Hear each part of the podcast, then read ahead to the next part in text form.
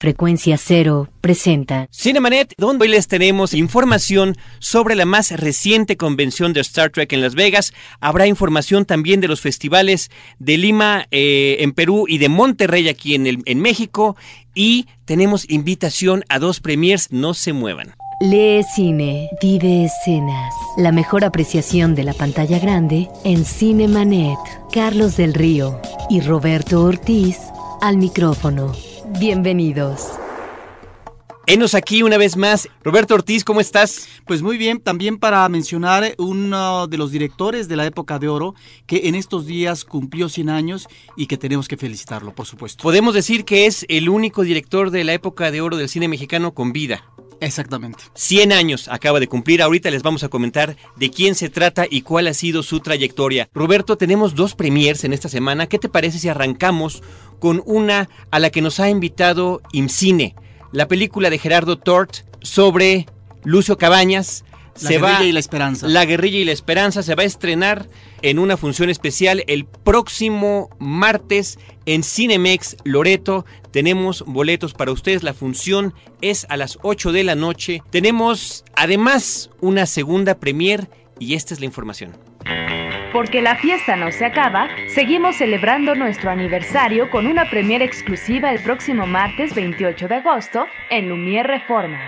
El Imperio del Dragón. Una película que te tendrá al borde de la butaca. Escribe a promociones arroba cinemanet.com.mx y participa para llevarte un pase doble. Cine en exclusiva solo en Cinemanet. Noticias en Cinemanet. Pues Roberto Ortiz, ¿qué te parece si arrancas con la historia de este cineasta mexicano? Pues mira, Miguel Moraita es un director de origen español. Él, eh, siendo joven, era un militar artillero que participó en varias eh, batallas. No sé si esto, este espíritu guerrero, esta fortaleza de juventud es lo que le da una vida longeva que apenas ahora, el 15 de agosto, eh, tenemos el gusto de lanzar una felicitación a Miguel Moraita por su centenario de nacimiento. Podríamos decir que de los directores que trabajaron en los años 40 y 50 en la época de oro del cine nacional, pues es el único que sobrevive y que eh, nos da mucho gusto que aún en eh, la sección de directores, en las reuniones eh, que se tienen periódicamente, él está presente con sus compañeros. Él fue un uh, hombre que se integra a la industria fílmica mexicana y hace desde los 40 y los 50, comienza en 1942 y termina en 1977 y realiza alrededor de 60 filmes, Carlos.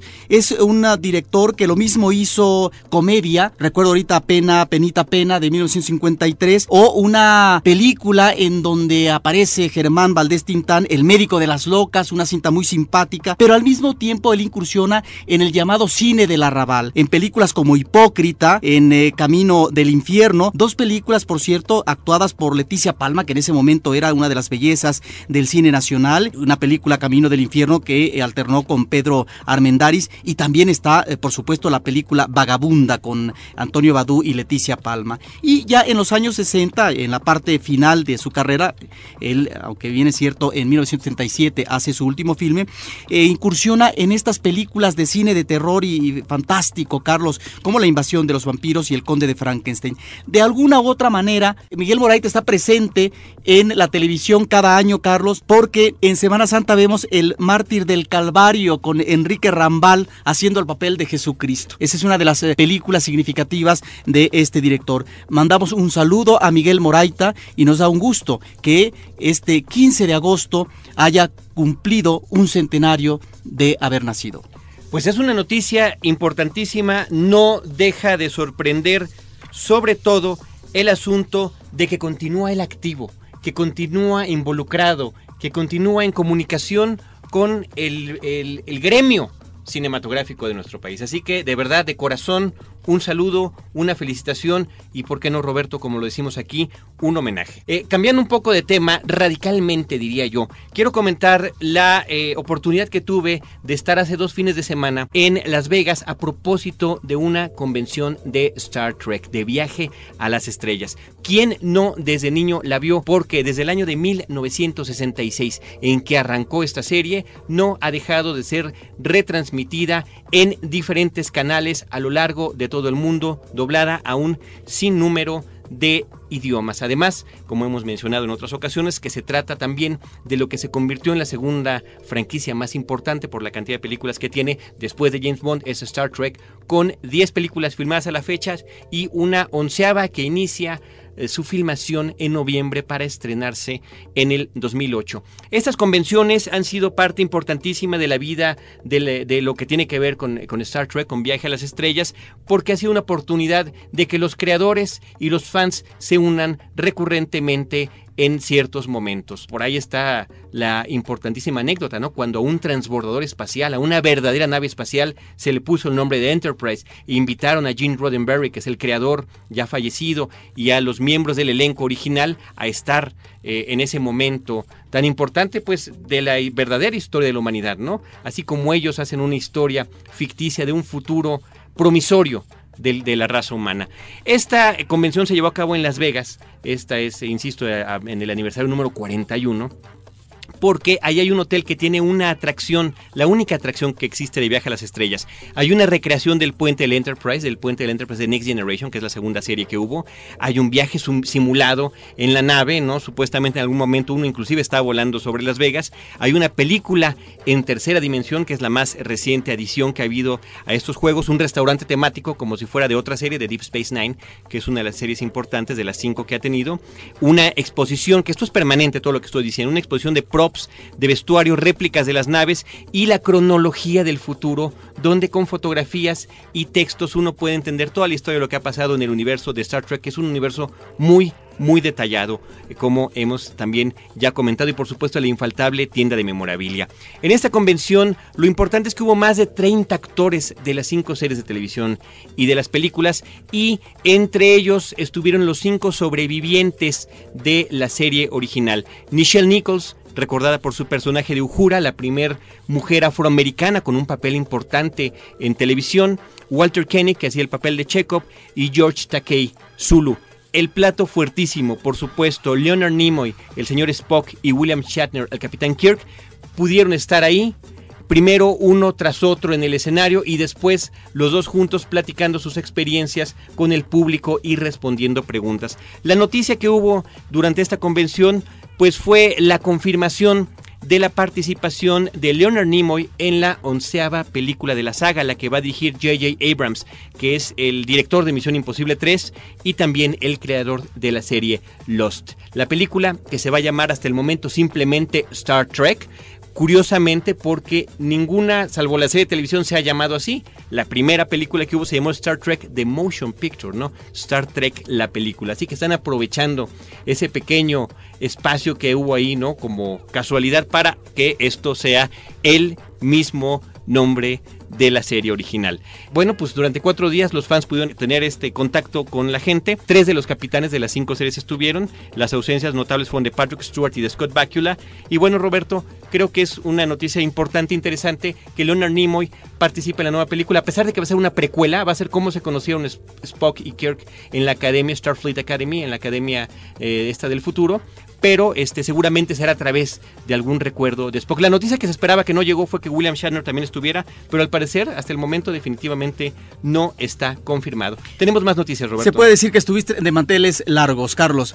Eh, sí, efectivamente, tenemos que mencionar rápidamente que en el tercer Festival Internacional de Cine de Monterrey, Ladrones Viejos ganó el Cabrito de Plata en la categoría de documental. Es una película que dirigió Ebrardo González y que además está presente en el Festival de Verano de la UNAM, que por cierto, en esta ocasión presenta una película de Paul Verhoeven, un eh, festival que se está presentando en varias sedes y que no se lo deben de perder. Entonces, felicitaciones para Everardo González que está ya cosechando eh, más de un premio. Y también, fin de trayecto de Akan Cohen, eh, obtuvo el premio como mejor cortometraje mexicano. Y en el caso del Festival Internacional de Cine de Perú, que se celebró del 2 al 11 de agosto, Carlos, hay que mencionar que Luz Silenciosa de Carlos Reigadas ganó el premio del jurado como mejor película, el premio de la Universidad Católica del Perú, que es una eh, de las instituciones que organizan el festival, y el premio de mejor fotografía. Asimismo, El violín de Francisco Vargas, una película que habrá que resaltar en este año en la producción fílmica mexicana, obtuvo el galardón como mejor ópera prima del festival. Y rápidamente tenemos que mencionar que continúa, por supuesto, en eh, Cineteca Nacional el Festival de Cine Alemán, no se lo deben de perder, hay varias películas eh, de ficción que participaron en las diferentes secciones del Festival de Berlín, hay tres obras de directoras, al mismo tiempo hay documentales. Y finalmente el sexto Festival de Horror de Cine y Video, Carlos, que se celebra desde el 23 al 2 de septiembre, que tiene varios foros, está en Cineteca Nacional, también está en los foros de la Filmoteca de la UNAM. Van a exhibirse películas mexicanas recientes de este corte, Sombras, Ojos Muertos y Devorador Onírico, películas del 2006-2007, pero al mismo tiempo películas también eh, de Argentina, España, Portugal, Canadá. Lo más relevante, creo yo, lo que hay que destacar es que hay una retrospectiva a un director muy peculiar que es José Mojica Marins, un director brasileño que es de los pioneros del cine de horror, un director que tuvo una vida un tanto, no diría extravagante, pero sí misteriosa, extraña y que tiene un cine eh, con un personaje muy importante que es Si Du Caixao, este personaje que es un enterrador, que tiene una funeraria, que al mismo tiempo es ateo, es acrílego y que trata de buscar la mujer ideal para que tenga el hijo que pueda eh, continuar su legado, de alguna manera lo que él piensa hacer en la vida. Es un personaje eh, muy interesante dentro de lo que va a ser el cine incipiente de horror en Brasil y que va a trascender de alguna manera. Es por otra parte un tipo de cine que nos eh, proporciona una serie de imágenes inusitadas hasta ese momento en esa cinematografía, con violencia, con sexo, imágenes muy explícitas. Por supuesto, también un director que no maneja una narración a veces muy afortunada, tiene situaciones que no son a veces eh, muy eh, convincentes en términos eh, de manejo de la técnica cinematográfica, pero que tiene ideas originales, que maneja atmósferas y momentos y situaciones realmente imaginativos y atractivos. una retrospectiva que hay que resaltar de José Mojica Marins, un director que después de comenzar su cine ha sido, por supuesto, recuperado y se le considera como uno de los directores importantes en el contexto del cine de horror. Y esta retrospectiva del cineasta está presente en este que es el sexto Festival de Horror de Cine y Video. Roberto, es importante toda la información que nos brindas acerca de la cuestión de los festivales. Yo quiero nada más resaltar que de los eh, de las noticias que mencionaste, los premios recibidos por estos cineastas mexicanas, con, ya con algunos de ellos hemos podido hablar, tener charlas completas sobre sus películas. Con Everardo González de la película Ladrones Viejos tenemos una charla que está en www.cinemanet.com.mx, así como también otra muy interesante con Francisco Vargas, director de El Violín. Son momentos que hemos podido tener con directores mexicanos en sus eh, primeras películas, que eh, pues es eh, importante, interesante para aquellos interesados en todo esto, pues que sepan un poquito más directamente de la voz de los creadores. Y hablando de la creación del cine mexicano, vamos a escuchar en estos momentos una cápsula que preparamos a propósito del lanzamiento de la filmación de una película que se llama Bajo la Sal. Es la información de la rueda de prensa donde estuvo Mario Muñoz, el director, el productor Walter Navas y los actores Humberto Zurita, Ricardo Polanco, Irene Azuela, Plutarco Asa, Emilio Guerrero, quienes son todos protagonistas de esta cinta que a partir ya de esta semana se empieza a filmar en Baja California Sur. Antes de eso, quiero recordarle al público que tenemos dos premiers, las películas El Imperio del Dragón y también la película de Gerardo Tort sobre Lucio Cabañas. La Guerrilla de la Esperanza que se exhibe en Plaza Loreto el próximo martes a las 8 de la noche. Víctor Cepeda es un adolescente como cualquier otro, excepto por el hecho de que trabaja en la funeraria de su padre y es fanático de las películas de terror. La aparición del cadáver de una mujer en uno de los campos de sal cercanos cambiará drásticamente la vida de los habitantes del tranquilo pueblo de Santa Rosa de la Sal.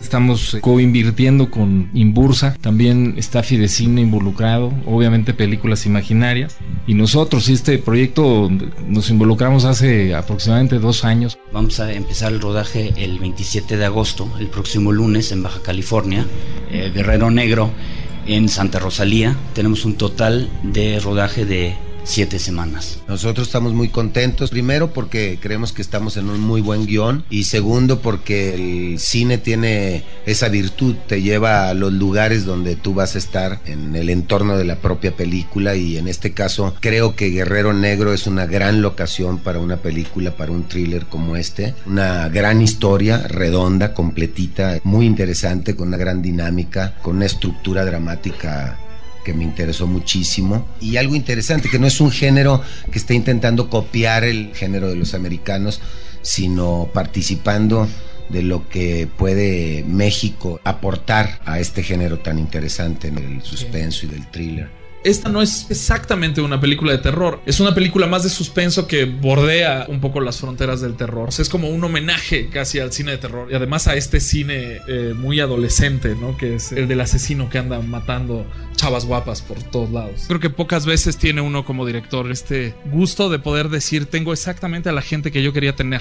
Irene Azuela, que va a ser el papel de Isabel. Para el papel de Trujillo, Humberto Zurita. Siempre quise alguien que tuviera como un aura más grande que la vida, como dicen los gringos. Y realmente siento que Humberto tiene eso. Ricardo Polanco, a sus cortos 18 años, tiene una habilidad actoral y una profundidad a sus sentimientos como actor y una serie de cosas que lo hacen verdaderamente un tesoro para mí, para tenerlo como mi Víctor. Trujillo en este momento es interesante para mí porque se parece un poco a lo que ocurre con mi vida. Es un policía que tiene muchos años en su profesión y está en un momento decisivo de su vida preguntándose qué es lo que vale la pena seguir haciendo Víctor es un chavo de 17 años, es una persona inquieta con gustos diferentes, tiene otra perspectiva del mundo, otra visión de las cosas, incluso de la muerte. Mi personaje es el prefecto de la escuela y tiene una relación muy cercana con el personaje de Víctor, que es uno de los sospechosos de la historia. Las muertas, todas son chavas jóvenes que pasaron por esa escuela, entonces él es un personaje clave que le ayuda a resolver el caso. Es de las pocas películas que me he ganado en casting, eso me da mucho orgullo porque yo leí el guion, me gustó mucho y dije, pues yo quiero ese personaje. Y y me la hizo cansada, Mario. Fue un guion que me atrapó desde el principio. Me interesaba mucho porque es un personaje que a mí me exigía una preparación formal, digamos, a la que yo no estaba acostumbrada. Y me parece que una de las grandes virtudes de Bajo la Sal es que es una historia que además podría suceder en cualquier pueblo del mundo. De repente los chavos dicen, oye, pero tienes que tener conectes o tienes que... Pues no, no necesariamente. Lo que tienes que tener es una buena historia y ganas de empujarla. Y si se necesita que sean siete años, siete años. Pero bueno, algún día llega.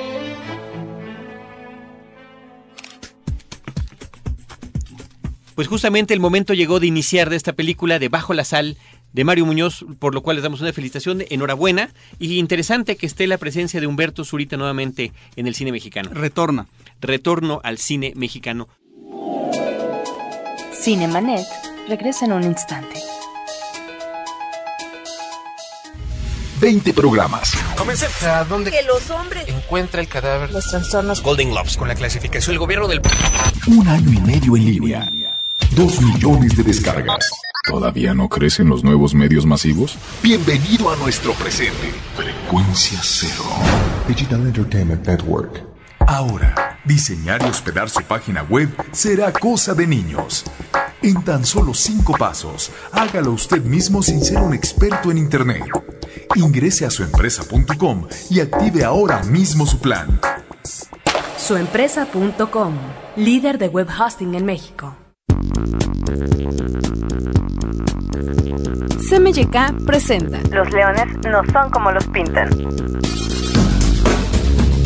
Nuevos premios para diseñadores, creativos y artistas gráficos que buscan por medio de la expresión hacer un cambio en el mundo que les rodea. Diseña un cartel que hable sobre el calentamiento global. Uno de los problemas ecológicos y sociales más importantes de nuestra generación. Consulta las bases en www.losleonesnosoncomolospintan.com e inscríbete a partir del 29 de junio y hasta el 20 de septiembre. Gran parte del dinero recaudado con este concurso será donado a Greenpeace México. Los leones no son como los pintan llega hasta ti gracias a Pigmento Design Studio, Frecuencia Cero, Eunoia School, adaspirant.com, Revista A Diseño. Revista Neopixel. Entrecreativos.com. Y Complot, Escuela de Creativos.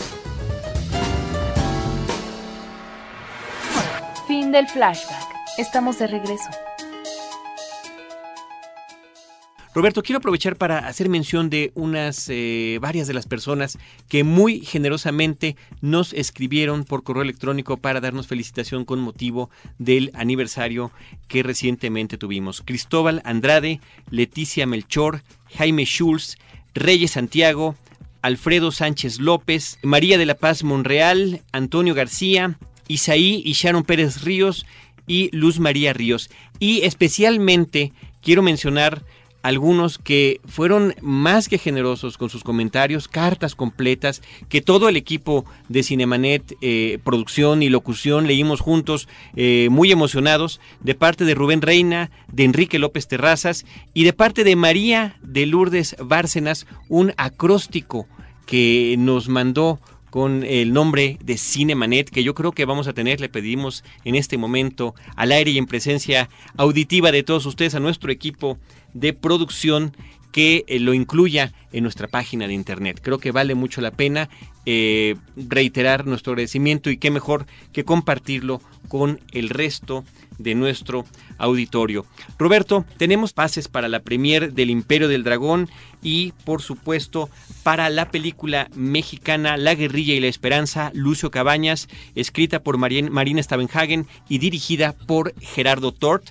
También tenemos libros de El Búfalo de la Noche, la novela en la que está basada eh, la película que en estos momentos está exhibiendo en nuestra cartelera.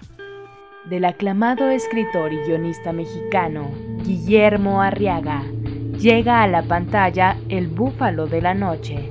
Si te quedaste con ganas de saber más, tenemos para ti una edición de esta novela. Participa para llevarte tu libro a casa. Cine que se lee en Cinemanet.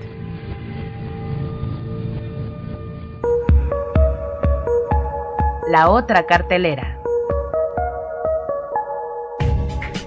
Roberto, vamos a mencionar más que la otra cartelera, la cartelera comercial que tenemos, los estrenos de la semana, simplemente una mención, dado el tiempo que tenemos eh, breve ahorita que nos queda el programa. Roberto, se eh, estrenó la película Ligeramente Embarazada. Justamente hoy tenemos una premier. Nuestra asistencia de producción de Paulina Villavicencio está justamente hoy allá recibiendo a los invitados y viendo la película Knocked Up es el nombre de la cinta, una cinta de estas de humor gringo, eh, tipo, la han comparado mucho con eh, Virgen a los 40. Eh, el, título en español, eso ligeramente embarazada, es curioso porque pues este sé eso, no sé es, ¿verdad? En ciertas cosas. Pero que trata justamente sobre una mujer que tiene un amor de una noche, con un eh, muchacho con el que no le ve mucho futuro y bueno, pues habrá que ver si hay una segunda oportunidad cuando descubre que el color de eh, la prueba salió azulita. Ligeramente Embarazada es uno de los estrenos de la semana. También se estrena la película El Vidente, el título original es Next, una cinta dirigida por Lita Mahori.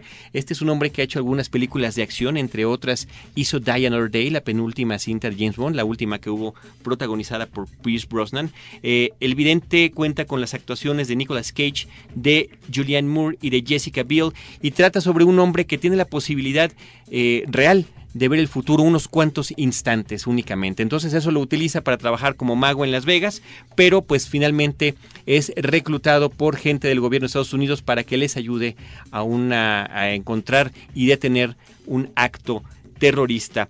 Butterfly Effect 2 el efecto Mariposa 2 también está de estreno, una cinta de ciencia ficción. La primera es excelente. Habrá que ver qué tal está esta nueva película dirigida por Michael D. Weiss.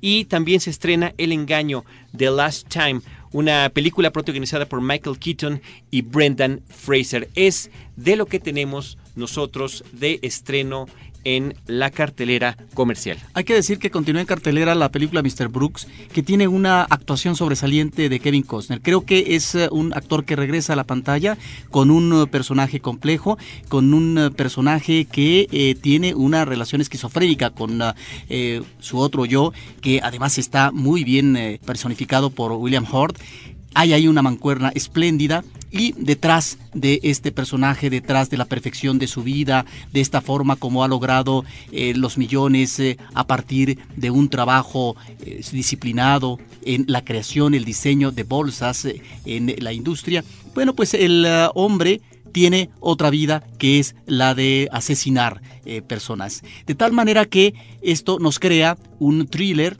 un thriller psicológico en donde, si bien es cierto, hay algunos momentos que no resultan tan convincentes, creo que hay que destacar estas actuaciones de eh, los actores que están eh, muy bien. No así creo yo Demi Moore, pero con esta dupla eh, de actores, la película es muy atractiva para que el público la vaya a ver. Ya está en su segunda semana de exhibición. Mr. Brooks, protagonizada por Kevin Costner, otrora ganador de Oscars por dirección también, quien lo fuera a decir. Agradecemos como casi cada jueves a nuestro operador de base Álvaro Sánchez, lo extrañamos una semanita, ya está nuevamente con nosotros, la colaboración especial de Abel Cobos en toda la postproducción, además de que es nuestro productor en podcast, la producción aquí en la cabina de Celeste North y de Paulina Villavicencio, que lo mismo nos giran instrucciones, que contestan los teléfonos, que coordinan el resto de los trabajos en la producción de eh, Horizonte, y eh, pues eh, Roberto Ortiz y un servidor Carlos del Río, les damos las gracias y los esperamos en www.cinemanet.com.mx con cine, cine y más cine. Los créditos ya están corriendo.